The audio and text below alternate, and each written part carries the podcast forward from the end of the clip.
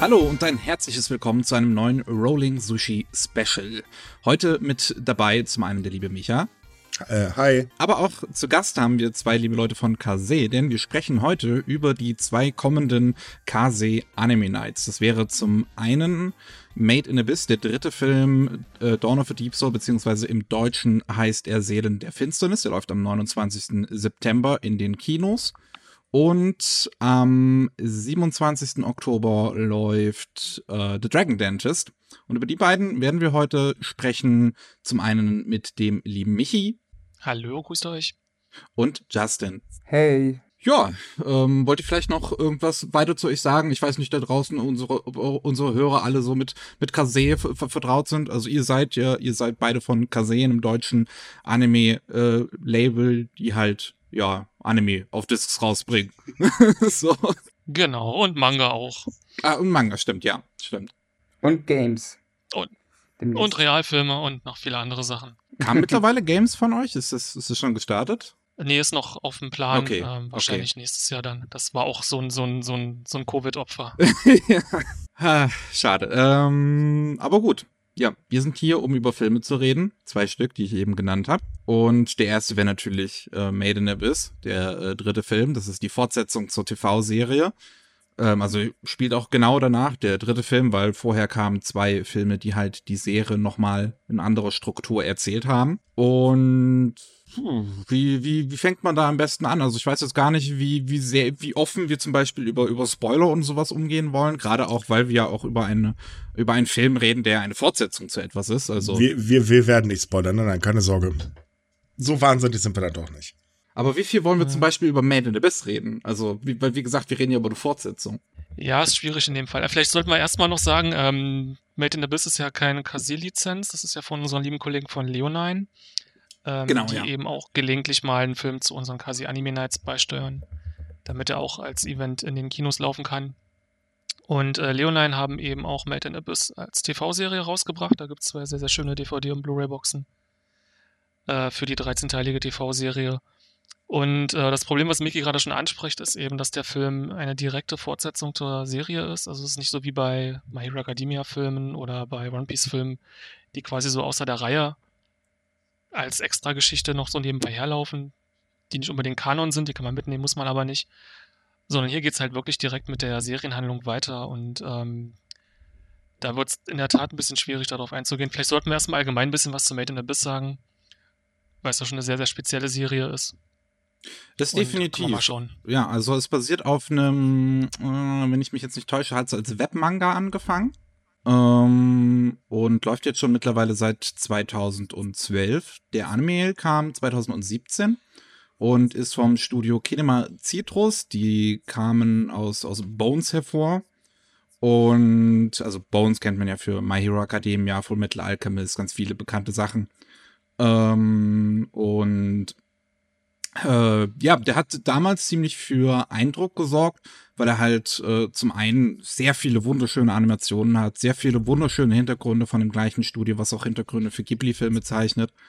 Ähm, und auch einen sehr tollen Soundtrack von Kevin Pe Penken, der halt äh, kein Japaner ist, sondern ein Australier. Und den man mittlerweile auch vielleicht kennt durch seine Soundtracks für ja, ähm, Tower of God, Rise of a Shield Hero oder Videospiele wie Necro Barista und Florence. Über den Soundtrack sollten wir auf jeden Fall nochmal reden. Der ist auch echt was ganz Besonderes im ja. Film. Definitiv. Definitiv. Vielleicht kurz allgemein zum Manga noch. Äh, den Manga gibt es auf Deutsch bei Ultraverse.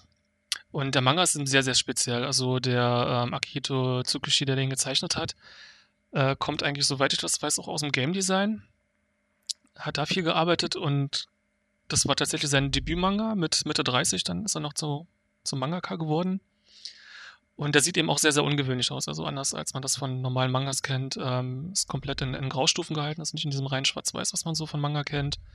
Ähm, ist sehr, ja, fast barock illustriert, also sehr, sehr aufwendig ähm, und, und, und komplex in den Zeichnungen auch.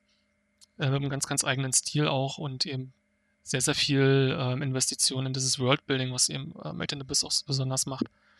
Und sieht eben sehr, sehr ungewöhnlich aus für, für einen Manga und das hat sicherlich auch Einfluss auf den Anime gehabt. Ich glaube, was auch einen gewissen Einfluss äh, gehabt haben wird, auch dass es dann in Deutschland so beliebt ist, ist, dass er inhaltlich ziemlich grausam ist. Und damit meine ich jetzt nicht im Sinne von schlecht, sondern im Sinne von sehr gemein. ja, wovon man ja gar nicht ausgeht, wenn man jetzt sich das Artwork halt anschaut, wie, wie das halt animiert ist, wie die Charaktere aussieht. Das ist halt schon echt so eine Überraschung, wenn man sich das dann anschaut und dann sieht, wie schlimm der eigentlich ist.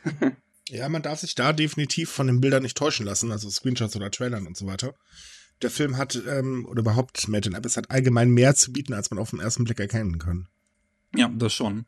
Also ich muss an der Stelle direkt im Vorhinein auch erstmal erstmal betonen, weil ähm, ich persönlich habe leider jetzt keine so starke Meinung zu Made in Abyss. Aber dafür sind ja unsere zwei Leute von Kase hier, um das zu promoten. ähm, denn, also, mein, denn meinen persönlichen Geschmack trifft es einfach nicht so sehr. Also, wenn wir gleich über Dragon Dentist reden, dann kann ich ähm, wahrscheinlich äh, einen Liebesbrief ohne Ende schreiben. Aber das hier ist jetzt, ist jetzt halt nicht unbedingt mein Fall. Also, ich, zum einen stehe ich halt einfach nicht auf so eine extreme Grausamkeit. Also, gerade weil ich persönlich das Gefühl habe, dass sie halt bei Made in Abyss ein bisschen reingezwungen ist. Ähm, vielleicht kommt das Gefühl auch einfach daher, dass es halt einfach Grausamkeit ist, die halt an so jungen Figuren ausgeübt wird. Ich meine, die sind zwölf. Ähm, mhm. Und zum anderen ist ein Problem, was ich mit Made in Abyss immer habe, ist halt einfach dies, dies, ja, die Sexualisierung von den Kindern von den beiden. Das ist, kann ein bisschen okay. schwierig manchmal sein. Das, zum Glück hat der Film das nicht so sehr jetzt, der dritte Film hat es jetzt nicht so sehr wie die Serie. Ähm, das kann ich dem zugute halten. Aber was ich halt ähm, dem Ding nie absprechen würde, ist jetzt, dass es halt fantastisch aussieht und sich fantastisch anhört. So, das sind wirklich zwei sehr, sehr starke Argumente. Und ich glaube, gerade sehr Argument, sehr starke Argumente dafür, in ein Kino zu gehen, um sich halt das in voller Pracht zu gönnen. Das auf jeden Fall, ja. Vielleicht fangen wir erstmal an, worum geht's eigentlich mit Raid in Abyss? Damit Leute so ein bisschen den Eindruck haben, was macht eigentlich diese Serie aus? Was ist da so besonders dran? Worum, worüber reden da alle Leute? Ähm, und könnten ein bisschen was zum Inhalt sagen. Ich weiß nicht, ähm, jemand die Inhaltsangabe parat. Wollen wir die also, von Search vorlesen? Ich habe gehört, das macht man heutzutage so. Ja, man, man, macht das tatsächlich so. Ich nehme es in dem Fall mal von Wikipedia. Die Geschichte handelt von einem jungen Mädchen, das in einer Stadt namens Ort lebt. Ich hoffe, ich spreche das richtig aus. Falls nicht, sorry, meine lieben Fans, äh, tut mir leid. Ähm, diese Stadt ist umgeben von einer riesigen äh, Schlucht, die Abyss genannt wird. Und ähm, Rico ist eine sogenannte Schatzsucherin, äh, die sich halt eines Tages ähm, einen ohnmächtigen Android-Jungen findet, äh, ihn mit nach Hause nimmt und ähm, äh, Rack besitzt halt Arme aus Metall, die verlängert werden können und so weiter. Also typischer Android halt im Prinzip. Ne, kennt man ja so, haben wir ja überall auf der Straße. Und äh, er hat halt keine Erinnerungen und ähm, die beiden freunden sich halt an. Und äh, Rico findet dann eben so eine kurze Zeit später äh, eine Notiz ihrer verschollenen Mutter äh, Lysa, äh, in der das äh, steht, dass sie ähm, auf Rico am Abgrund des Abyss wartet und daraufhin beschließen die beiden zusammen eben den Abyss zu bereisen, um äh, Ricos Mutter zu ähm, suchen und das ist halt dann schon oder eine ziemlich anstrengende Reise, um das mal vorsichtig auszudrücken, denn es warten halt ein sehr sehr viele Gefahren auf die beiden. Ich hoffe, ja. ich habe das einigermaßen vernünftig jetzt rübergebracht. Mhm. Ja, aber das Grundprinzip, ja, das Grundprinzip ist ja, umso tiefer sie gehen ins Abyss, desto schlimmer wird's. Also ja. diese, diese ganze Welt, wie die strukturiert ist, ist halt unglaublich ähm, interessant. Also es gibt quasi wie eine riesige Insel. In der Mitte dieser Insel ist diese Schlucht, dieses Abyss. Und um, die, um diese Schlucht herum hat sich eine Stadt gebildet. Und da sind Abenteurer, Forscher aus der ganzen Welt, die sich da angesammelt haben, die quasi das, was aus, dieser, aus diesem Abyss geborgen wird, ähm, als ihre, ihre Wirtschaftsgrundlage auffassen. Und darum ist, dies, darum ist diese ganze Gesellschaft da entstanden. Und äh, unsere Hauptfiguren kommen aus einem Waisenhaus, das quasi Kinder dazu ausbildet, da als äh, Tiefentaucher in diese Schluchten hinabzusteigen und da Artefakte zu bergen und die dann hochzubringen, die dann da verkauft werden können. Das ist quasi das, das Grundsetting. Und äh, die Schlucht besteht aus verschiedenen Ebenen und je tiefer die Ebene, desto schwieriger ist es, von da wieder aufzusteigen. Also es ist gar nicht der Abstieg, der schwierig ist, aber das aus, dem, aus der Tiefe wieder hervorkommen. Das wird halt immer schwieriger und mit immer mehr Opfern verbunden, je weiter man nach unten kommt. Und deswegen ist eben dieses Vorhaben, ganz an den Grund des Abyss zu stoßen, ähm, so ähm, in dieser Welt so wirklich eigentlich wahnsinnig. Ja, quasi Aber so eine Suicide-Mission. Genau, ja. Das hält natürlich unsere jungen Helden nicht davon ab, es trotzdem zu versuchen. Und dann geschehen schreckliche Dinge. Vorsichtig ausgedrückt. also das Schöne ist, es fängt da tatsächlich an wie so ein ähm, klassische Abenteuergeschichte, halt nur mit einem sehr außergewöhnlichen Setting. Es gibt sehr einfallsreiche Flora und Fauna da im Abyss, die sich auch immer weiter verändert. Die natürlich auch immer ähm, grausame äh, Konsequenzen hat, wenn man mit ihr irgendwie auf die falsche Art in Kontakt kommt. Aber wie das alles designt ist und aufgebaut ist, ist echt wirklich irre faszinierend. Also man, man merkt eigentlich, dass der Autor ähm, Game Designer ist, weil es sind halt viel mehr Details reingearbeitet worden in meinen Augen. Also ich habe jetzt äh, mal in den Manga vor dem Podcast reingeschaut und das fällt halt schon ein bisschen auf. Das ist ähm, sehr stark, ähm, ja, so, so was man eigentlich von einem Game erwarten würde. Ja, das wollte ich auch noch anmerken. Also ich würde mir auch ähm, ich würde auch denken, dass Made in Abyss auch sehr gut als Spiel einfach funktionieren würde. So, so ein Spiel auf der Prämisse in dieser Welt von Made in Abyss, das auch sehr, sehr gut klappen könnte. Ja, das denke ich eigentlich auch. Das wäre bestimmt auch sehr interessant. Ja. Könnte, könnte man ja so einen dezenten Hinweis mal nach äh, Japan geben, nicht? Ich meine, ihr habt ja Kontakte, oder? wink, wink. Aber also ah. die Besonderheit ist halt eben einfach, man braucht beim Anime ähm, tatsächlich ein bisschen Zeit, man, man muss ihn halt wirklich sich auch entwickeln lassen, weil zu Anfang, äh, wie Michi gerade sagte, es ist halt eben ähm, ja, so eine typische Abenteuergeschichte. Sie entwickelt sich auch zu Anfang ein bisschen langsam, aber nimmt dann halt so nach drei, vier Folgen wirklich äh, rasant an Fahrt auf und dann ist man halt auch wirklich mittendrin in der Action, aber so viel Zeit muss man ihnen halt geben. Und sollte man auch, finde ich. Also ich, ich finde den halt echt sehr, sehr sehr interessant, sehr, sehr spannend und jetzt auch nicht so richtig vergleichbar mit anderen Sachen, die jetzt gerade, ähm, ja, die es gerade so zu schauen gibt. Also top. Ich überlege gerade tatsächlich, also ich glaube gerade von so von so Worldbuilding und so einem Fantasy-Setting ist Made in Abyss tatsächlich schon ziemlich weit oben. Das definitiv. Also die Geschichte ist, wie gesagt, nicht äh, für jedermann etwas, es ist verständlich, aber man sollte zumindest mal reingeguckt haben. Gerade wenn man so von den üblichen Geschichten, so den Shonen und so weiter, äh, so langsam ein bisschen müde wird, weil es ist ja fast immer dasselbe. Äh, hier hat man halt wirklich Abwechslung und deswegen denke ich, wird sich auch definitiv ein Kinogang lohnen, denn ähm, der Film, der also es, es ist ja noch mal was anderes, ob ich das jetzt zu Hause am PC gucke oder äh, äh, Smart TV oder wo auch immer, oder ich gehe halt ins Kino und habe mal so die große Leinwand und ich denke, da wird das Setting noch mal ganz anders wirken. Oh, das kann ich mir echt gut vorstellen bei dem. Also im Kino habe ich ihn jetzt auch noch nicht gesehen, sondern nur auf dem Monitor. Ja, die Frage ist halt ein bisschen, wie geht man in den Film rein, wenn man mit der Serie jetzt nicht so vertraut ist? Also, ähm, man muss halt die Serie ist, die ist ja wirklich. Vorher sehen, so. Ja. Würde sich schon also empfehlen. Also die Serie, ähm, ja. Die Serie nimmt sich ja, wie, wie Micha gerade sagte, auch am Anfang viel Zeit, um das Setting einzuführen, diese Welt zu erkunden. Also es geht ja erst nach drei, vier Episoden dann wirklich eigentlich los, dass der, der Abstieg da beginnt.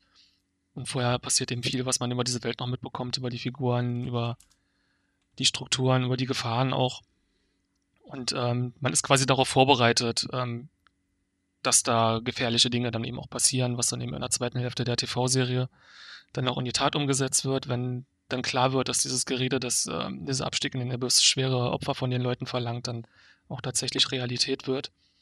Ja. Und äh, den Kindern einige sehr traumatische Sachen zustoßen, die sie aber dann glücklicherweise oh, ja. doch nicht entmutigen. Also es, es gibt schon ein paar Szenen, die wirklich an, an, an die Nieren gehen. Und ähm, es ist äh, auch umstritten, wie weit das ist. Es, ist es notwendig, um wirklich diesen, diesen Schrecken des Abyss da klar zu machen? Und inwieweit ist das auch gewünscht, dass das wirklich deutlich gemacht wird und eben nicht so als ähm, Abenteuergeschichte, die eigentlich keine Konsequenzen hat, aufgezogen wird, sondern eben als krasses Gegenteil. Oder inwiefern ist es halt auch plakativ, um wirklich ähm, emotionale Reaktionen hervorzurufen, wie man das irgendwie von, weiß ich nicht, Walking Dead oder ähnlichen Geschichten kennt, die so ein bisschen aus ihren Grausamkeiten Profit schlagen. Naja, also da muss ich ganz kurz mal mit rein. Ich, das hatte mich auch ein bisschen interessiert und ich habe mich halt in Japan durch die Foren und so weiter ein bisschen durchgegraben.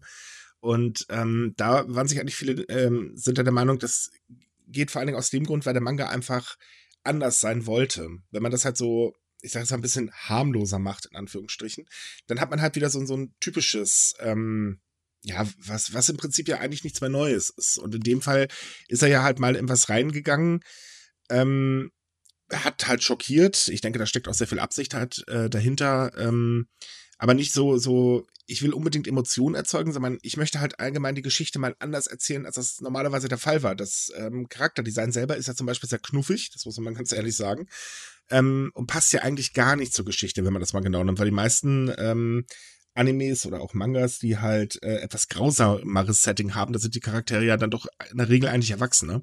Also mir fällt jetzt jedenfalls keiner an, wo das so ähnlich ist. Und ähm, äh, es ist für mich halt einfach auch so, dass ich halt sage, ich, ich glaube, er wollte halt einfach mal was anderes erschaffen, aber eben in diesem Niedlich-Setting. Mhm, ja, das kommt auf jeden Fall gut hin. Also es ist kein Anime wie andere Animes. Definitiv nicht. Aber jetzt mal eine Frage an alle, die den Film schon gesehen haben. Ich habe es nämlich leider auch noch nicht getan. Ähm, kann man den Film denn gucken, ohne dass man die Serie geschaut hat? Nein, also meiner Meinung nach nicht. Also man muss die Serie schon kennen, man muss schon wissen, worum, worum die Serie handelt, weil das ist ja eine Fortsetzung. Also die, die, die setzen direkt da an, wo die Serie halt aufhört. Und ähm, hm. das halt eigentlich, der Film ist ein Arc quasi. Der also ganze Arc des Films baut auch auf dem letzten Arc der Serie auf. Ja, eben. Hm. Gut, aber dann stellt sich also jetzt mir so als unerfahrener, ich habe noch nie einen äh, Film ins Kino gebracht, Gänger, ähm, wieso geht ihr dieses Risiko ein, diesen Film dann äh, im Kino zu präsentieren? Weil es ist ja dann im Prinzip nur etwas für Fans. Ich glaube, Made in the Abyss hat ja, sehr glaube, viele davon, oder? das, das, das, stimmt schon, ja. Ich meine, und das ist halt ein Kinofilm, der kommt im Kino auch am besten. Ich glaube, man kann den Film schon gucken, ohne die Serie gesehen zu haben. Ich glaube, das Problem ist weniger, wie gut man reinkommt, weil vieles erfährt man dann auch so nebenbei noch, weil es wird halt nochmal vieles referiert, was vorher passiert ist. Ähm, das Problem, was ich eher sehe, ist, dass man sich halt heftig die Serie spoilert wenn man den Film zuerst guckt. Also ähm, ja, das auch. Was, ja.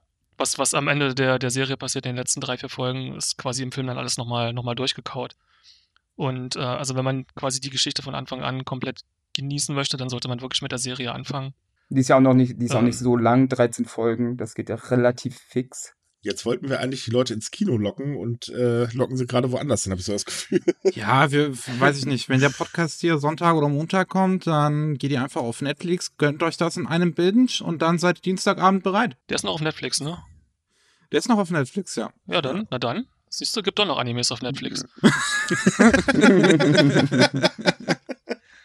Sogar gar nicht. Also dann mal hier eine, ausnahmsweise eine Empfehlung an Netflix. Also, ähm, wie gesagt, die Serie kriegt man, kriegt man an einem Abend durch. Meine, wenn man einmal anfängt, hört man auch nicht mehr auf damit. Das, das, nee, das, das unterschreibe das ich, das habe ich leider gestern auch gemerkt. Und dann Eben, wenn ihr die Serie mochte, dann, dann wird ihr den Film lieben. Ja, gerade wenn man das Ende ja. der Serie mag, dann wird man den Film auf jeden Fall ähm, sehr mögen, weil es ist halt dann einfach, es geht halt natürlich in, einfach in die gleiche Richtung, weil wie gesagt, es wird halt auch einfach immer nur noch immer schlimmer. So, also immer düster. Ja, definitiv. Es kann ja auch nicht nur niedlich und knuffig sein. Animes sind halt ein bisschen so vom Spektrum durchaus durchwachsen. Ich hatte mich echt schon gefragt, können die das noch, können die das noch steigern, was irgendwie in der Serie passiert ist in den letzten Folgen? Und ich weiß gar nicht, ob sie es geschafft haben. Vielleicht bin ich dann auch ein bisschen schon abgestumpft und gesagt habe, jetzt ist man irgendwie schon so trainiert auf Made in the Abyss. Man, man, man nimmt schon immer das Schlimmste an, was theoretisch nur passieren kann. Und ähm, ich glaube, an ein paar Punkten hat er mich dann doch noch erwischt, wo ich gesagt habe, dass, so hätte ich es mir nicht mal vorstellen können, dass es so passiert, aber also, man ist ich, zumindest ich glaub, nicht mehr überrascht. Ich glaube, ich finde ihn inhaltlich, inhaltlich nicht ganz so krass wie jetzt irgendwie, wenn sie, glaube ich, das erste Mal in die vierte Ebene gehen. Ähm, also, ja, genau, das, das halt, das, ja. weil das halt wirklich ziemlich krasser Moment ist in der Serie. Ähm, aber was ich halt im Film auch wirklich nicht absprechen kann, ist, dass er halt einige richtig geile Momente hat, weil, also das Ding hat nochmal, würde ich jetzt behaupten, krassere Production Values als die Serie. Also sieht halt in einigen Szenen einfach nochmal viel, viel besser aus. Und dann kommt halt wirklich so ein paar Action-Sequenzen in dem Ding auch, wo jetzt zum Beispiel ähm, Regu in, in ähm, Schwarz-Weiß nur dargestellt wird. Ja, ähm, in diesem das sieht einen so geil Kampf. aus. Das sieht, es sieht phänomenal aus. Es ist richtig gut. Und auch die Musikunterlegung von Kevin Penkin ist halt grandios. Also ich mochte den Soundtrack der Serie schon recht gerne, aber ich habe ihn damals so ein bisschen abgetan als eine bisschen schlechtere Version als äh, von, von der Musik von Terror, Terror in Tokio. Und das ist jetzt keine Beleidigung, weil Terror in Tokio ist mein absoluter Lieblingssoundtrack. Weil Yoko Kano ist halt ziemlich gut. ja. ähm, aber jetzt der Film hier, das ist definitiv Top 5 Material, weil das ist einfach, das sind richtig krasse Songs. Auch wirklich, also ich weiß nicht, ob die mit einem Orchester aufgenommen wurden. Es klingt auf jeden Fall so.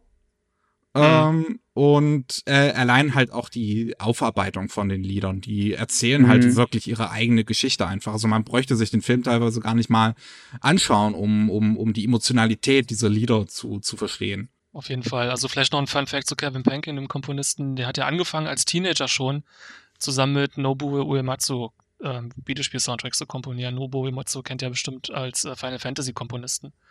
Also äh, mhm. eigentlich der, der größte japanische äh, Videospielkomponist und bei dem ist er quasi sehr, sehr jung unter die Fittiche gekommen. Und ähm, der ist auch erst Ende 28 ist er jetzt, glaube ich, und er arbeitet schon seit zehn Jahren quasi im Top-Business. Also Krass. so alt wie ich. Ja. Hat schon echt sowas gebracht. Und ja, also es ist phänomenal. Also man hat jetzt auch in der, in der Serie hat man ja als Opening und Ending noch so einen eher klassischen ähm, J-Pop, so ein bisschen kitschigen Song. Ja, ja. Das hat man im Film jetzt gar nicht mehr, sondern wirklich nur Kevin Penkin von vorne bis hinten und ach, also die Feels kommen echt durch die Musik unglaublich rüber. Ja, diese Chöre einfach, das ist echt so. Ach. Das ist auch wirklich gut umgesetzt. Gerade weil diese Chöre halt nochmal so eine, so eine bittere Ebene hinzufügen, weil sie halt, weil es halt Kinderchöre sind.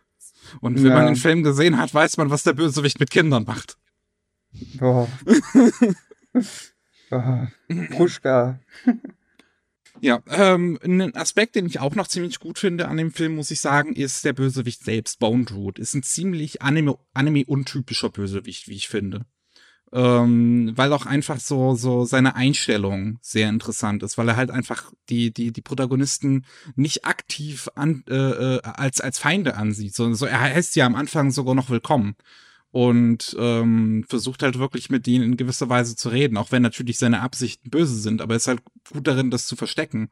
Also teilweise merkt man gar nicht so richtig, beziehungsweise, mhm. wie soll ich sagen, er ist, ich, er ist einfach sehr überzeugt von seiner Ansicht sozusagen. So, er steckt voll drin in seinem wissenschaftlichen Denken. Ich glaube, der, der hat da gar nicht so eine empathische Ebene und das macht ihn so interessant. Ja, ich glaube schon. Also ich glaube, der Film versucht es ein bisschen so darzudrücken, als wäre er eigentlich ein unglaublich empathischer Mensch, der aber auf äh, sehr perfide Einflüsse des, des Abyss dann komplett dem Wahnsinn verfallen ist. Ähm, ähm, in der deutschen Fassung spricht noch der Oliver Siebeck und er macht das auch absolut großartig. Ja, ja. Weil die ganze Zeit diese, diese, diese empathische, väterliche Sprechweise rüberbringt und dann aber damit die grausamsten Dinge ausdrückt. Und man versteht auch so ein bisschen, warum es die Figuren so schwer haben, ihn wirklich so als, als Bösewicht zu sehen und äh, so sehr von ihm abhängig sind. Und wie manipula manipulativ das gerade auf die jungen Kinder so wirkt. Also ähm, ist, ist eine ganz, ganz einzigartige Figur. Auf, auf, also, also sehr, sehr mitfühlend, aber gleichzeitig unglaublich bedrohlich. Das muss man sich geben. Gerade weil er halt auch so was, so was Fremdes an sich hat. So man versteht ihn halt einfach als Zuschauer nicht. Und das ist, glaube ich, was, was ein Bösewicht am interessantesten macht. Wenn du ihn halt einfach nicht verstehen kannst. Da wären wir dann eigentlich im mhm. Prinzip ja, wieder bei Games. Ähm, denn auch das ist wieder perfekt eigentlich für ein Game. Er hat ja auch den ganzen Film über eine Maske auf, also die bröckelt nur in, in Teilen höchstens ab. Man ja, ich glaube, man Gesicht sieht sein komplett. Gesicht, hat man nie gesehen so richtig, ne? Ja. Nee, man ja. sieht nur ein Auge, glaube ich. Das war's. Ja. Aber ja, ein sehr unberechenbarer Schurke. Also, wenn man es genau mal zusammenfasst, was wir gerade alles gesagt haben, äh, ein schockierender Anime. Ähm, man sollte sich vorher die Serie angucken. Ähm, er ist, also es hört sich teilweise an, als würde man ihn schlecht machen, obwohl er eigentlich richtig gut ist.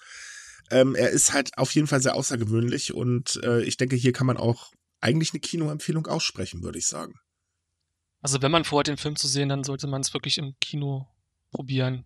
Ja. Wenn man es ähm, einrichten kann in den aktuellen Umständen. Allein für den also Soundtrack. Allein für den Soundtrack, ja. also. Und die visuelle Ebene. Also beides, finde ich, lohnt definitiv. sich definitiv, das im Kino so zu sehen. Das ist einfach, also, ja. Naja, ja. Metal ist auf jeden Fall eine einzigartige Sache als Manga, als Anime, als, als Film. Ähm, der Manga ist schon deutlich weiter übrigens, wer danach noch Lust hat, weiterzulesen. Ich glaube, mit, mit Band 6 geht es dann weiter. Ja, und eine zweite Staffel wird ja auch schon angekündigt, also das Ach, ist ja dann schon, auch, ja, nicht, auch nicht so weit. Also da lohnt sich das dann umso mehr nochmal ins Kino zu gehen, wenn man dann auch die zweite Staffel sehen will, weil die spielt ja dann danach. Genau, ja. Dann muss man den Film hier sehen. Ich glaube, dann haben wir genug über Made in Abyss gesprochen. Ich denke auch. Äh, wir haben da ja noch einen anderen Film, über den können wir auf weiß Gott ein bisschen mehr reden. Eventuell, denn, ja, also. Ja, ich, ich würde sagen, denn es kommt ja auch noch The Dragon Dentist, der ist dann, ähm, ich habe jetzt gerade die Daten nicht. Miki, hast du die gerade? 27. Oktober. Am 27. Oktober. Und das ist ein Film, ich habe ihn mir gerade noch vor der Aufnahme angeschaut und muss ganz ehrlich sagen, ja, Heidewitzka. das, das ist, also wenn man, wenn man so rein nur vom Titel ausgeht und gut, vielleicht noch das, das ähm, Plakat sieht, denkt man sich dann halt, ja, Zahnärzte für Drachen, ah ja. Und wenn man dann so den Film sieht, dann hat man so, nach einer gewissen Weile sitzt man da und denkt sich, what the fuck? Man hat danach sehr viele Emotionen in TUS. Naja, also äh, Emotionen äh, hatte ich jetzt nicht, aber ich war halt total geflasht, weil okay.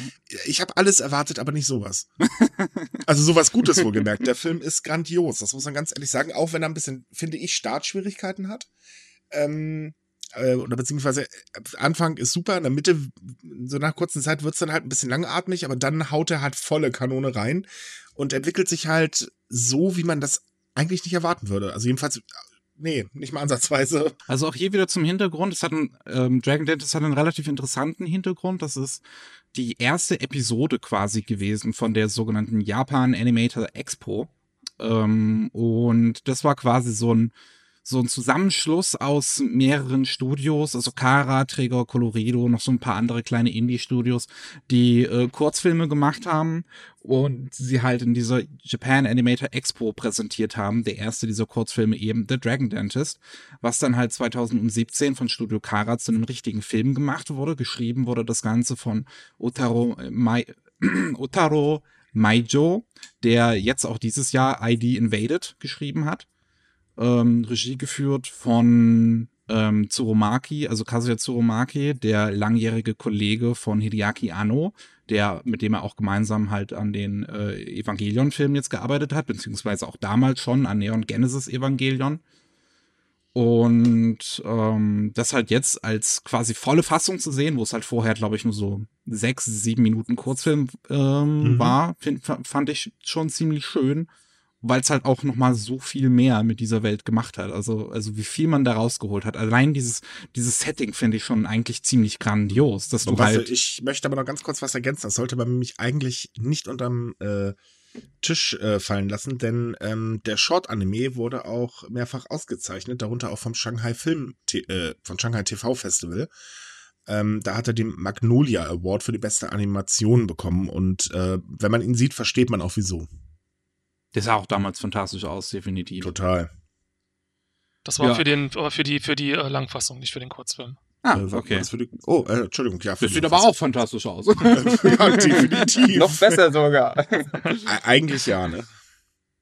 Also, um kurz die Geschichte zu umreißen, es geht, ähm, ja, man, man kann sagen, also es, es ist halt Krieg in einer Welt äh, und ähm, da gibt es dann halt äh, Drachen ähm, und es ist halt so, dass äh, diese Drachen, ich würde sagen, eigentlich ziemlich besondere Zähne haben. Oder ja, ja, die sind eigentlich ziemlich besonders.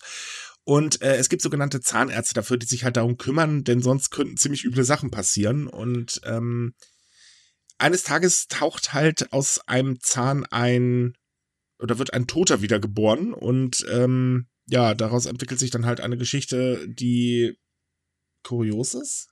Ich glaube, so könnte man das eigentlich sagen. Definitiv sehr ungewöhnlich. Also wir haben ja Made in so. Abyss eben schon als ungewöhnlich beschrieben. Ich würde sagen, dass sie es nochmal um einiges ungewöhnlicher, weirder. ja, so. mal, mal, ganz ehrlich, also äh, wenn man sich so Zahnärzte vorstellt, denkt man immer, also ich zumindest dann erstmal an Horror, das halten wir mal fest. äh, aber vor allen Dingen so, ja, das kann nur langweilig werden und man sieht ab und zu mal einen Bohrer und das war's dann. Und hier kriegen wir halt äh, im Prinzip Action um die Ohren gehauen. Auf man darf danach vier Stunden nichts essen. Ja, das darf, darf man nach dem Film zwar schon, aber egal. Man darf übrigens auch während des Films essen. Also nein, nein, ich meinte wegen Zahnarzt. Ja, ja, schon klar, aber äh, nein. Ähm, es ist halt einfach so, dass, dass die, man diese Geschichte einfach schlicht und ergreifend nicht erwartet. Und ähm, selbst wenn man so, so ein bisschen in den Film dann einsteigt und dann halt sieht, ja, es geht halt um Zahnpflege, gut, sie ist natürlich schon ein bisschen besonders und oh mein Gott, da taucht jemand aus dem Zahn auf, ähm, denkt man halt auch so, okay, gut, naja, könnte das Setting sein, aber der Film ändert im Prinzip oder beziehungsweise führt dieses ähm, Setting nee. Eigentlich baut er dieses Setting halt nochmal ganz, ganz extrem auf. Und das macht, äh, finde ich, die Geschichte so wahnsinnig spannend und faszinierend. Auf jeden Fall, ja. Also, ähm, vielleicht so zu Otaru Maito, dem, dem Autor noch ein kurzer Hinweis, äh, wenn man richtig, richtig schrägen Manga lesen will, ähm, Biok Trinity hat er auch geschrieben, von oh. gezeichnet. Den gibt's bei Panini, das ist ein wirklich, wirklich wildes Ding. Also der hat schon ein paar echt schräge Ideen. Und äh, das merkt man dem Werk auch an. Ja, das, das Worldbuilding ist halt auch, ähm, also es gibt einen sehr abstrakten Krieg, wo man nicht weiß, worum es geht, wer hat ihn angefangen, wer kämpft da eigentlich gegen wen. Äh, die eine Seite hat diesen Drachen, man weiß auch nicht, ist das der einzige Drache, haben andere Nationen auch Drachen, das wird nie so wirklich erklärt. Aber dieser Drache, der ist riesig, man darf ihn nicht, den sich nicht so vorstellen wie irgendwie gewöhnliche Drachen, der ist quasi ein riesiges Wesen, was im Himmel schwebt und eine ganze Er ist sehr von, einem, von so einem traditionellen chinesischen Drachen inspiriert. Ja, das Design ist auch sehr, sehr einzigartig. Also sehr breites Maul. Der, der trägt ja auch irgendwie diese Schöpfkelle und ähm, ja, so, so ein Plackklopfer oder was. So, so ein ne? Rechen oder irgendwie sowas hat er noch dabei. Stimmt, ja. Ich ja. weiß nicht, worauf sich das bezieht, ich, ob das irgendeinen mythologischen Hintergrund hat. Ähm, es wird im Film nicht wirklich klar, warum und wie und wo, aber er ist halt einfach da und man, man akzeptiert das dann so. Und dieser Drache ist eben extrem kriegsrelevant und kriegsentscheidend, weil er ist ähm, selbst relativ unverwundbar von einem Kraftfeld umgeben und kann halt auch ordentlich austeilen, wenn es sein muss. Nur seine einzige Schwäche sind eben seine Zähne und die müssen gepflegt werden. Deswegen gibt es die Drachenzahnärzte, die da auch auf dem Drachen leben. Und ähm, was diesen Zähnen zu schaffen macht, ist auch relativ interessant. Das sind nämlich nicht so klassische Krankheiten, wie man so denkt, sondern irgendwelche mysteriösen Wesen, die da quasi in Form von als, als Karies-Ersatz auftauchen, aus den Zähnen auftauchen, da Schabernack treiben. Und äh, diese Drachenzahnärzte müssen halt quasi wirklich Monster bekämpfen. Also man, man könnte eigentlich sagen, diese Zähne oder beziehungsweise sein Maul ist eigentlich so das Zwischending zwischen äh, der Welt der Lebenden und der Welt der Toten. Also wenn ich das so richtig verstanden habe, muss da erstmal jeder durch, wenn er stirbt. Das kommt auch noch dazu. Das ist alles sehr, sehr abstrakt. Ähm, also zumindest dieses Worldbuilding ist relativ. Es lässt halt sehr viel Interpretationsspielraum übrig. Ja. Es ja, ist nicht so, dass man den Film nicht versteht. Die, die, die, die, ja. Also die, die Handlung ist relativ nee. einfach verständlich, die ist relativ geradlinig, aber das, ähm, das, das ganze Worldbuilding ist ähm, sehr symbolisch in vielen Dingen. Oh, die also, definitiv, ja. Eigentlich ist das so ein Film, wo man sich danach sagt, wieso macht ihr keine Serie draus? Bitte macht eine Serie draus. Führt es weiter. Ich will wissen, wie es weitergeht. Ich, ich will wissen, wie sich die Welt, äh, ähm, also erklärt die Welt nochmal und so weiter und so fort. Ähm, weil einfach, ich, ich finde so, diese, diese Geschichte haut halt erstmal rein und dann sitzt man zum Schluss da und denkt sich, ja. Mehr. Wobei, also genau, ich, ich würde schon glatt sagen, dass ich das so, also so wie es jetzt ist, mag ich das halt schon einfach sehr gern, weil auch gerade dadurch, dass vieles so offen gelassen wird und so viel Interpretationsfreiraum hat, funktioniert das überhaupt auch erst so gut. Also, ähm, ich, ich glaube, man könnte sie schon noch ausbauen. Also die Geschichte hat unglaublich viel Potenzial. Also ich, ich, ich, ich verstehe, was du meinst, aber es gibt halt viele so gerade Richtung Ende, was ich dann halt wo, wo, wo ich es halt wirklich mag, dass es so abstrakte Konzepte sind, weil es sich dann auf so viele Situationen übersetzen lässt. weil du halt, ähm, also, wie soll ich jetzt sagen? Also ich versuche das natürlich jetzt auch relativ spoilerfrei zu formulieren.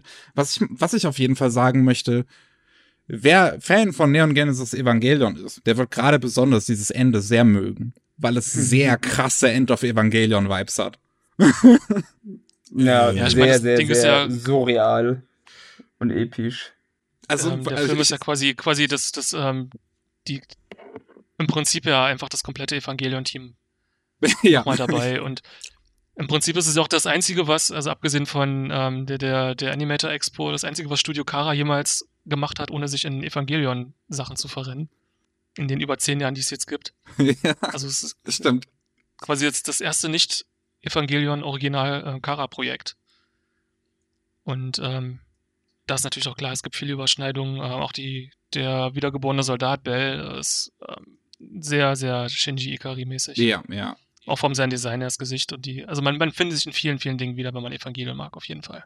Ich finde auch gerade so die philosophischen Aspekte, die so hinten dran stehen, dass halt die Figuren tatsächlich ähm, darüber diskutieren, über, die, über, über den Sinn des Lebens und sowas. Weil, weil, was ja auch ein interessantes Konzept halt an der Serie ist, einfach, dass diese Dragon Dentists, diese Zahnärzte, die wissen halt genau, wann sie sterben und wie sie sterben. und müssen dann halt einfach damit leben. Die müssen sich dann halt damit abfinden. Während äh, der Protagonist, der halt schon gestorben ist, ähm, dann und und der wiedergekommen ist, halt überhaupt nicht damit in, in äh, äh das überhaupt nicht gut findet. Der halt die, die, die, das Verhalten von den anderen, von den Zahnärzten hinterfragt, weil er halt denkt, so, wieso versucht, wieso versucht ihr nicht mal etwas dagegen zu tun, sondern wieso nehmt ihr das einfach so still hin? Und, und was bedeutet das letzten Endes, das Leben überhaupt zu genießen auch? Also das, das, das steckt, steckt wieder so viel hinten dran, was ich einfach, wo ich einfach total drüber stehe, äh, drauf stehe, so, so drüber nachzudenken. Hm. Man darf, glaube ich, nicht zu viel drüber nachdenken, weil dieses Ich kenne meine eigene Zukunft bringt natürlich eigentlich auch ein bisschen Probleme mit sich, die im Plot dann auch elegant umschifft werden. Wenn sich fragt, okay, alle wissen schon, was passiert, dann hätte man noch viele Dinge anders machen können. Aber naja, zu viel darf man dann wahrscheinlich auch nicht drüber nachdenken. Ja, also das, das, das Ende kann ich jetzt natürlich nicht spoilern, aber es gibt natürlich schon einen Grund, dass die Zahnärzte an sich ja eigentlich gar nicht wissen, dass dieses schlimme Ereignis passiert. Am Ende. Weil ja, gut, stimmt, sie ja. ja kein Opfer davon sind. Und dementsprechend ist es nochmal umso interessanter, wenn man dann in einer der letzten Einstellungen nochmal die Figur sieht, von der du halt weißt, dass sie später die Protagonistin töten wird. Aber dann ist halt der Film schon hm. zu Ende. Aber du siehst halt nochmal diese Figur und siehst halt nochmal, dass sich an diesem Schicksal nichts geändert hat. Justin ist ganz platt. Was war dein Eindruck? Ja, nee, also ich, ich kann euch eigentlich nur zustimmen. Also ich, ich finde es schon, also ich bin ein riesiger Evangelion-Fan. Deswegen hat der Film schon direkt bei mir gewonnen, weil er halt schon so Evangelion-Vibes hat und das Ende, boah, also ich freue mich schon, den im Kino zu sehen. Ich freue mich schon, das Ende im Kino zu sehen. Diese, ich werde wahrscheinlich auch noch mal ins Kino diese, dafür extra gehen. ja, einfach nur diese, das auf der Leinwand zu sehen, was da eigentlich alles passiert und dann auch diese Soundkulisse. Das ist definitiv, also definitiv ein Film, den man im Kino sehen sollte und der vom Kino richtig profitieren wird. Also so vom Laptop auf dem kleinen Screen war der schon echt ähm, imposant, aber ich glaube, im Kino wird er mich nochmal ganz anders wegflashen. Ja, das Sounddesign ist auch recht außergewöhnlich interessant. Äh, der Sound Director ist Hideaki Anno. Das ist quasi ja. sein Credit für diesen Film. Ja. Wie das passiert, ist keine Ahnung. Aber er hat auch echt. Ja, ich habe ihn jetzt schon zweimal gesehen und wenn man ein bisschen drauf achtet, was da so im, im Sound hin, im Hintergrund alles passiert, was damit für seltsamen Störgeräuschen und, und Ambient Noises und so arbeitet, das ist echt mega interessant. Also der klingt auch unglaublich interessant. Ja. Ich, ich, ich glaube, allgemein ist er halt ein totaler Soundfreak, auch wenn man sich hier seinen äh, sein, sein Godzilla-Film anguckt. Shin Godzilla, der hat auch ein sehr interessantes Sounddesign.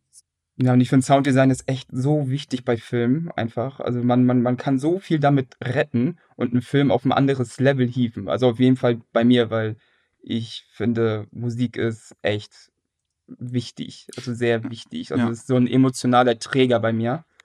Ja. Sounddesign generell ist, glaube ich, auch etwas, was bei Anime ziemlich unterschätzt wird, würde ich jetzt einfach mal so, so raushauen als, als These. Ähm, weil ich, ich, ich selber muss auch, kann äh, tatsächlich auch nur an, an weniger Anime denken, wo ich jetzt wirklich sage, ja, das hat jetzt richtig gutes Sounddesign. So, eine, eine Sache, die ich halt immer denken muss, sind die Polygon Pictures Anime, die haben generell einfach immer ziemlich gutes Sounddesign. Ähm, also Ajin, ähm, Knights of Sidonia und so. Ähm, aber was ich damals auch ziemlich äh, krass fand, auch ein Film bei euch, und zwar Sage of Tanya the Evil, der Film. So oh, war ich tatsächlich, stimmt. war ich tatsächlich gar nicht mal so großer Fan von der Serie, aber der Film ist so gut und hat ein so krasses Sounddesign. Das, ähm, das hat mich richtig weggeflasht. Ja, ich glaube, für, für Kino geben sie dann immer noch mal ein bisschen äh, extra drauf. Also die meisten Anime-Serien werden ja noch 2.0 Stereo produziert. Ja. Und äh, für Kino können sie sich dann noch mal ein bisschen mehr austoben. Also echt, gibt echt großartige ähm, Sounddesigns im Kino. Ähm, Silent Voice hat auch ein unglaublich Stimmt, tolles, ja, Sound ja. ein tolles Sounddesign. Das klingt ja. das fantastisch klingender Film. Eigentlich viele, viele Anime-Kinofilme, wenn man sich dafür ein bisschen begeistern kann, für guten Klang, dann ist man da mal sehr gut aufgehoben. Da wird, glaube also, ich, auch viel also genauer gearbeitet als man als bei Realfilmen, wenn man einfach eh alles künstlich erzeugt und eh alles zusammenbastelt, ähm, dann ne, ich glaube, die Filmmacher, die widmen dem Ganzen auch einfach viel, viel mehr Aufmerksamkeit. Du wolltest gerade was sagen, Micha? Äh, ja, ich wollte eigentlich jetzt gerade sagen, also haben wir hier doch definitiv ein, oder mehrere gute Gründe, eigentlich ins Kino zu gehen. Sounddesign, gute Geschichte, Äh, allgemein ja. gute Animation, muss man nochmal ganz ehrlich sagen. Also. Wirklich, der Stil ist phänomenal. Also einfach auch dieser Mix aus 2D und 3D, die die da drin schaffen, wo du auch teilweise gar nicht mal mehr unterscheiden kannst, was ist jetzt ein CGI-Modell, mhm. was ist jetzt handgezeichnet, weil diese beiden Stile einfach so sehr ineinander übergehen. Das musst du auch erstmal schaffen. Also, dass du das, dass das teilweise gar nicht mehr sichtbar ist. Ja, eigentlich kann man sagen, bei mhm. dem Film sieht man eben, dass man mit CGI nicht zwangsläufig immer übertreiben muss. Äh, meistens fällt es ja dann doch sehr stark auf und vor allen Dingen meistens sehr negativ stark. Äh, das ist bei dem Film aber tatsächlich gar nicht der Fall. Es kommt halt immer, es kommt halt natürlich immer darauf an, wie du es halt stylized. Deswegen funktionieren Orange-Anime auch so gut, also wie mhm. Beastars und was war das andere, äh, äh, Land der Juwelen. Doro Hedoro geht ja auch in so eine Richtung ähm, CGI, Stimmt, aber ja. was jetzt echt ganz gut aussieht. Also ich glaube, der Film hat schon mehr CGI, als man ihm ansieht.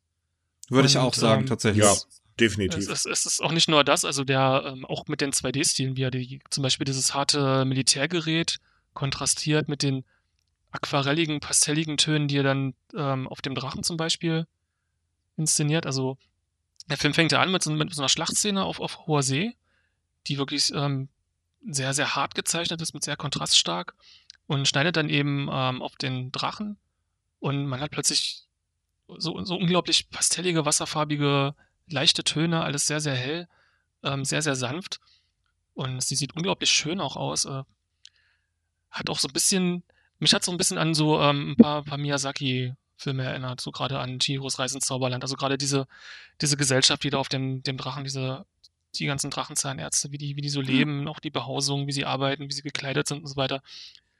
Das, das wirkt für mich so ein bisschen, als, als hätte er da durchaus ein bisschen Miyazaki gechannelt, was ja. auch nicht, nicht weit hergeholt ist. Die beiden haben ja auch eine, eine lange Geschichte. Ähm, also wer das, wenn das interessiert, Hideaki Anno hat bei, bei Nausicaa, also Nausicaa aus dem Teil der Winde schon äh, als Animator mitgearbeitet, unter anderem diese apokalyptische finale Szene mit animiert. Man sieht, man sieht das direkt, finde ich. Also wenn man das weiß, dann weiß, sieht man direkt, okay, das war, das, das hat Anno gemacht. Er hat einen sehr, er hat einen sehr deutlichen Stil, auch gerade bei solchen, bei solchen äh, Landzerstörungsszenen, sage ich mal. Und äh, die beiden haben ja auch eine, eine lange, lange Freundschaft, die, was sie viel verbindet. Auch ähm, als Anno hier nach der ersten Evangelion-TV-Serie am Boden zerstört war, da hat Miyazaki ihn ja dann angerufen und ihn da wieder aufgebaut. damit er irgendwie weitermachen kann. Und die beiden sind ewig in Kontakt auch schon. Ähm, Hideaki Anno hat ja dann die Hauptrolle in ähm, Wenn der Wind sich hebt gesprochen. Ja. Ähm, auch eine, eine ganz, wenn man die japanische Fassung sich mal anguckt, das klingt doch ganz anders, als man so Anime-Synchronstimmen kennt. Und das war aber auch so eine bewusste Entscheidung von Miyazaki. Und das ist echt interessant mit den beiden, weil die sind halt so komplett gegensätzlich. Ähm, du hast halt diesen Grumpy Anime-Opa Miyazaki, der eigentlich so das moderne Anime verabscheut. Das stimmt, ähm, das ist schon, das ist schon fast ein Wunder, dass halt, dass halt sein Sohn, war das jetzt, glaube ich, der Regie führt bei dem CGI-Film? Wenn ich mich nicht täusche. Ja, Goro. Ja, dass das überhaupt ja. passiert.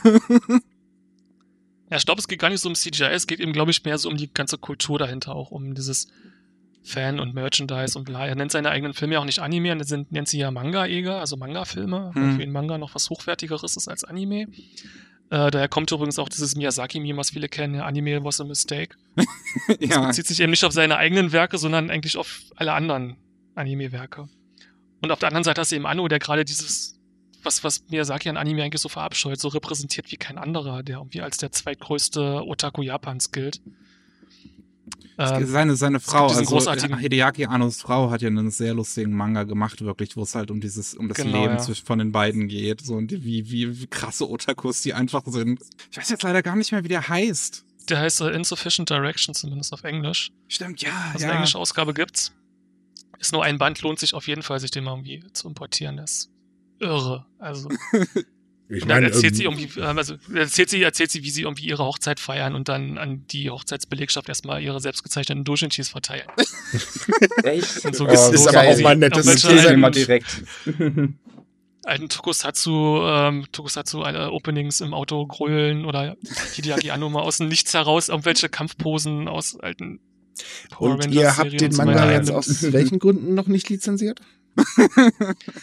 oh, der ist sehr, sehr speziell. Also ähm, ich weiß nicht, ob der, ob der in Deutschland viele Leute interessieren würde. Ich weiß, dass die englische Ausgabe, die besteht zu einem Drittel nur aus Anhang, wo quasi diese ganzen ähm, japanischen Popkulturreferenzen nochmal alle erklärt werden. Ja. Oh. Das ist schon, da muss man sich schon für begeistern können, damit man mit dem Manga was anfangen kann. Aber dafür, dann lohnt es sich. Also wer Interesse an japanischer Otaku-Kultur hat und sich ein bisschen über das wahrscheinlich bekannteste Otaku-Ehepaar Japans interessiert, dann unbedingt mal lesen. Das ist wirklich das ist göttlich. Es gibt, glaube ich, auch ein Kurzanime. Hier kriegt man dazu. richtige. Echt? Ich glaube auch hm, von Studio Kara sogar. Ja, ja, gibt es. Habe ich leider cool. nicht gesehen, aber. Lohnt sich nicht ganz gesehen, so sehr. Wie, es, es lohnt sich nicht so sehr wie der Manga, aber er ist auch ganz unterhaltsam. Gut, uh. jetzt mal zur Anime Night allgemein, denn ähm, die zwei Filme, die ihr ja jetzt ins Kino bringt, ähm, zeigen ja eigentlich, dass ihr auch sehr außergewöhnliche Werke im Prinzip ähm, äh, ja ins Kino bringt. ähm, wie wie kommt das eigentlich, dass ihr sagt, okay, wir wir wollen halt auch sowas zeigen und nicht halt Knaller, weiß ich nicht, wie One Piece XYZ oder so, klar, zeigt ihr auch, aber ähm, eben nicht durch, durchweg. Also sprich, ähm, so, so Filme, wo ihr halt genau wisst, okay, da ziehen wir garantiert die Massen ins Kino. Denn ähm, klar, Made in Abyss hat seine Fans, aber zum Beispiel Dragon Dentist, den hat ja, stellt sich mal kaum einer auf dem Schirm, weil den Kurzfilm, den kennt man hier in Deutschland schlicht und ergreifend nicht und äh, die Manga-Vorlage ja logischerweise auch nicht. Ähm, wie entscheidet ihr das denn eigentlich? Ähm, auch so, so welche Filme ihr reinnehmt und, und warum gerade solche Filme? Ja, wir versuchen schon Sachen zu wählen, die auch ein Publikum finden. Also ich glaube, bei, bei Dragon Dentist, da ist natürlich die Hoffnung, dass die ganzen Evangelion-Fans das äh, auf den Schirm bekommen. Und das ist doch schön, dass wir hier in dem Podcast nochmal die Gelegenheit haben, darauf hinzuweisen. Ähm, also wenn sich das rumspricht und wenn die Leute sich für Evangelion begeistern können, da gibt es dann wirklich mehr als genug Fans. Dann ja. ist das sicherlich auch ich was, was sie bei Dragon Dentist interessiert. Das das, das Lustige bei mir ist auch zum Beispiel, so, so ich habe jetzt Evangelion zum ersten Mal vor nicht allzu langer Zeit geguckt und ich fand es ganz okay. Es ist jetzt nicht unbedingt mein Ding, aber es gibt halt einem so viel mehr Verständnis für so viel andere Anime. Und auch, ich glaube, dadurch, dass ich Evangelion halt gesehen habe, ist einfach nochmal mein, meine äh, ähm, wie, wie sagt man auf Deutsch, meine Anerkennung für The Dragon Dentist nochmal eine ganz andere, als wenn ich es jetzt nicht gesehen hätte. Ja, man, man muss aber auch erwähnen, dass ähm, selbst wenn man Evangelion jetzt nicht mag, so einer bin ich übrigens, oh Gott, gleich werde ich gehauen, ähm, ist der Dragon ja. Dentist absolut genial, weil ähm, Ja, meinte ich ja auch im Prinzip das gerade. Ist, so, weil, es ist gesagt, halt für, für ja. Fans nochmal so ein Bonus, kann man sagen, aber ähm, für alle anderen ist der Film sehr, sehr empfehlenswert auf jeden Fall. Aber er ist halt trotz allem ungewöhnlich, weil ähm, ich sag mal, es ist halt eben kein, kein Megatitel, den man jetzt kennt als, äh, Entschuldigung, wenn ich das jetzt so hart sage, 0 auf 15 Anime-Fan. Ähm, und daher finde ich das, ich, ich finde es halt gut, dass ihr sowas bringt, aber ich wundere mich halt ein bisschen drüber, weil ähm, man kann ja eigentlich keinen Kassenschlager erwarten. Ja, so ist, ist auf jeden Fall, ist ein Film, der ins Kino gehört, das kommt ja auch nochmal dazu. Wir haben halt ein paar Filme einfach, nur die Lizenz haben und sagen, ähm, dem muss man im Kino eine Chance geben, der muss die Möglichkeit haben, sich im Kino auch entfalten zu können. Und ähm, dann, dann ist er da auf jeden Fall richtig aufgehoben und schiebt dann vielleicht auch später nochmal die Home Entertainment-Verkäufe ein bisschen mit an. Ähm, ansonsten, ja, also das ist, wir glauben schon an alle Filme, dass die im Kino sich zumindest rechnen werden. Ähm, wir haben eben die Termine im Jahr, wir haben halt dann auch nicht, man hat einen One Piece-Film im Jahr, äh Quatsch, einen, einen Detective Con-Film im Jahr, einen One Piece-Film so alle drei Jahre. Dann gibt es ab und zu nochmal My Hero Academia oder Dragon Ball, ganz selten. Also mein, damit kriegst du halt auch nicht so eine ganze Anime-Night voll. Ähm, wir haben auch viele Sachen, die eher so eine Slice-of-Life-Richtung gingen, aber im Kino auch sehr gut funktioniert haben, wie zum Beispiel Silent Voice. Also das heißt jetzt auch nicht, dass ein ungewöhnlicheres Thema jetzt im Kino ähm, nicht erfolgreich laufen kann. Ähm, das kommt noch dazu. So Franchise-Sachen wie Made in the Abyss laufen auch bei Kollegen, ja, wenn Peppermint ihr Festival macht, immer auch ganz gut. Ähm, da gibt es dann eben schon, weil die harten Fans eben das auf dem Schirm haben. Und da weiß man, die gehen dann natürlich auch ins Kino, wenn das zur Verfügung steht. Also ich glaube, was wir ins Kino bringen, macht schon alles Sinn. Und ähm, wir schauen, dass es jetzt wieder ein bisschen besser läuft, wenn die, wenn die Kinos ein bisschen regelmäßiger geöffnet werden können. Was ja schade war dieses Jahr, war, dass äh, wir Millennium Actress nicht nochmal ins Kino bringen konnten. Ähm, ja, alte Satoshi Kon-Film, der hat ja ein äh, 4K-Remaster bekommen. Und der Film ist halt echt so großartig. Und klar wissen wir, da rennen jetzt auch nicht die Massen rein, aber das ist ein Film, der ins Kino gehört. Wir hoffen, dass wir das im nächsten Jahr dann nochmal nachholen können und den dann noch bringen können, weil das muss man einfach nochmal auf Leinwand genießen dürfen. Und ähm, ich meine, insgesamt läuft die Anime Night sehr erfolgreich für die Kinos. Also wenn man das dann so auf den Durchschnitt einpegelt, klar du mal einen Ausschlag nach oben und nach unten dabei. Ähm, ist ja ganz natürlich, aber ähm, insgesamt läuft das alles schon sehr erfolgreich. Das ist sehr schön zu hören. Also wir können uns halt dann anscheinend noch über ein paar Jahre Animes im Kino auf jeden Fall freuen.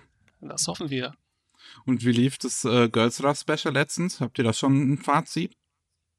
Ich habe noch keine Zahlen gesehen. Nee, das kann ich dir gerade gar nicht sagen. Hm, schade. Ja gut, man muss ja jetzt auch noch Corona mit einrechnen. Ich denke mal sehr viel ja, klar, deswegen. vorsichtig. Ähm, gut, es gibt Schutzmaßnahmen natürlich äh, oder Hygienemaßnahmen, die man einhalten muss. Ja, ich, ähm, ja. Aber ich denke mal, mit Corona, da kann man jetzt nicht so auf normale Zahlen halt gehen. Ähm, ich finde es einfach toll, dass überhaupt mal über, äh, wieder was im Kino läuft, dass man halt äh, sagen kann, okay, ich habe jetzt mal wieder ein bisschen Alternative, weil auf Dauer sind ja die ganzen Simulcasts und sonst was auch nicht immer so die schönste Sache der Welt. Außerdem ist das Popcorn zu Hause nicht so lecker wie im Kino. Ja, mal schauen. Also ähm, in, wir hatten ja jetzt lange das Problem, dass die Kinos nur mit 25 Prozent bespielen durften ähm, was sich wirklich für ein Kino nicht mehr rechnet, ähm, weil gerade sowieso nicht so viel im Kino startet, war der Vorteil dann bei den Anime Nights zumindest noch, dass sie auf ein paar mehr Termine ähm, ausgeweitet werden konnten. Ähm, bei, dem, bei dem letzten Kornfilm war das zum Beispiel so, der lief ja über, über Wochen, ich glaube, läuft jetzt sogar nochmal. Und ähm, aber im Prinzip für ein Kino, wenn das mit 25% maximal belegen darf, dann kannst du eigentlich nicht mal kostendeckend operieren. Das war also quasi nur, um irgendwie die Mühlen am Laufen zu halten.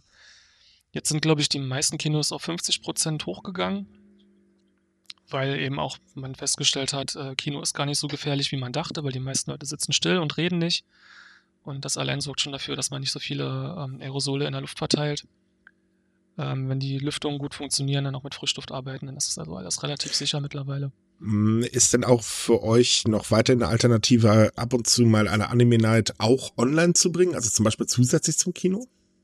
Weil es gibt ja immer so wieder die Klagen, das lesen wir gerne in den Kommentaren so, ne, es spielt nicht in meinem Kino, ich habe keine Möglichkeit hinzukommen und so weiter. Da war ja diese äh, Online-Geschichte eigentlich eine sehr gute Alternative. Mhm. Ja, also beides gleichzeitig wird schwierig, ähm, weil die Kinos natürlich auch wissen, dass ihnen das dann nochmal Publikum wegzieht. Das ist dann auch von Kinoseite nicht so gern gesehen. Ähm, das wird wahrscheinlich auf eine Entweder-Oder-Sache hinauslaufen. Also wenn es jetzt so weit mhm. kommt, dass wir doch die Kinos wieder komplett dicht machen müssen, dann wäre das wieder eine Option. Aber ähm, solange es die Möglichkeit gibt, Sachen direkt ins Kino zu bringen, werden wir das auf jeden Fall so probieren. Sollte es irgendwann mal sein, dass wir viele Sachen nur online machen können, dann kann ich mir vorstellen. Aber im Moment sehe ich da eigentlich keinen Fall, wo das so sein könnte. Gut, sind wir auch mal ehrlich, Kino ist ja eigentlich viel schöner. Also Kino ist auf jeden Fall noch die priorisierte Lösung für uns. Ja, den Sound im Kino kriegt man ja auch zu Hause in der Regel nicht hin. Also behaupte ich jetzt jedenfalls mal. Und ansonsten, ich meine, die Home Entertainment Releases sind ja jetzt auch nicht mehr so weit weg vom Kino. Also man kann mhm. das ja dann relativ fix nachholen, auch auf AOD nachholen. Also auf Anime on Demand, wer dann da einen Account hat, kann das ja dann noch, noch mal bequem zu Hause gucken. Ja, mir sind jetzt leider die Fragen ausgegangen. Wir sind jetzt auch bei knapp 55 Minuten. Naja, es ist, es ist schwierig, ohne Spoilern über Filme zu reden, fällt das, mir gerade so auf. Ja, das ist definitiv. Also ich meine, ich habe ja. erst, ich habe ja erst vorher noch den, den, den Anime Slam Podcast hat mir ich am Samstag mit Matze äh, aufgenommen und da habe ich ja auch irgendwie eine halbe Stunde dann über, ah, na gut, 20 Minuten über Made in the Abyss alleine reden können einfach, weil ich dann natürlich halt auf mehr Details auch eingehen kann. Ja, wir versuchen es immer so spoilerfrei wie möglich zu halten, also tut uns leid, wenn wir ein bisschen gespoilert haben.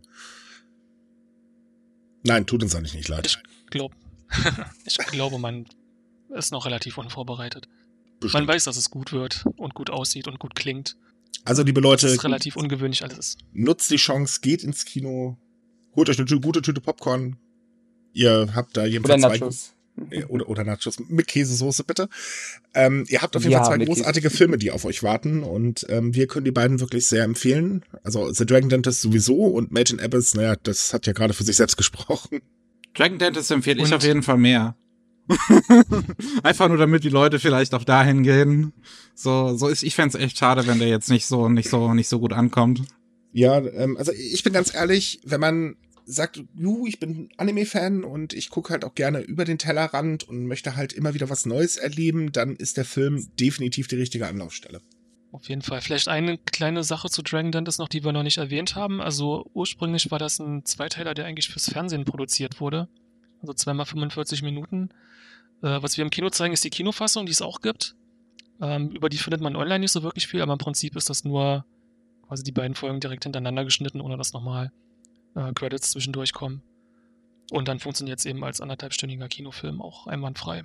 Definitiv. Nur falls sich irgendwie jemand wundert, dass das irgendwie nicht die Fassung ist, die sie irgendwie online bei Anime News Network verzeichnet finden. Gut, liebe Leute, dann sind wir mit unserem Special durch für heute. Vielen Dank, dass ihr dabei wart. Ähm, hat echt Spaß gemacht, äh, mal wieder über die Anime Night zu reden. Wie gesagt, Leute, geht ins Kino, sehr empfehlenswert. Und ja, wir verabschieden uns. Ich würde sagen, bis nächsten Mittwoch. Da haben wir dann wieder eine normale Folge. Und ja, bis dann. Tschüss. Tschüss. Macht's gut. Tschüss. Tschüss.